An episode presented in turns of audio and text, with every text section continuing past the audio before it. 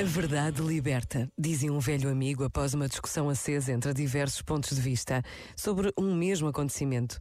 É bem verdade, a verdade tem esta força que se impõe, mas temos de lutar todos os dias pela verdade. Temos de estar atentos ao que se passa à nossa volta, porque é muito fácil cair na tentação de considerar que a minha verdade é a que mais importa. Olhar para o lado, ouvir com os ouvidos do coração, como nos pede o Papa Francisco.